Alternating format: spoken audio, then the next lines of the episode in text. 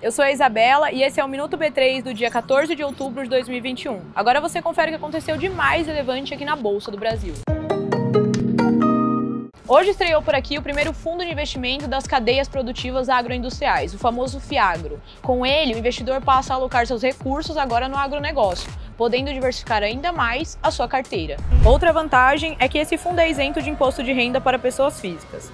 Esse novo produto é gerido pela Risa Asset e você já pode negociar as cotas com o ticker RZA-G11. O governo do estado de Goiás promoveu hoje na B3 o leilão de alienação da CELG-T. A empresa é responsável por mais de 700 quilômetros de linhas de transmissão de energia elétrica. A companhia Pequena Central Hidrelétrica, a EDP, venceu o leilão. Com isso, fica responsável por garantir o serviço de energia elétrica no estado. E o Bovespa B3 fechou em queda de 0,24%, aos 113.185 pontos. O Banco Inter foi a companhia com melhor desempenho do dia, com 5,17% de alta. E o dólar comercial teve média no dia de 5,498 para compra e para venda. E o euro teve média de 6,371 para compra e 6,374 para venda. O Minuto B3 vai ao ar de segunda a sexta nas nossas redes sociais, no B3Cast e no tvb3.com.br.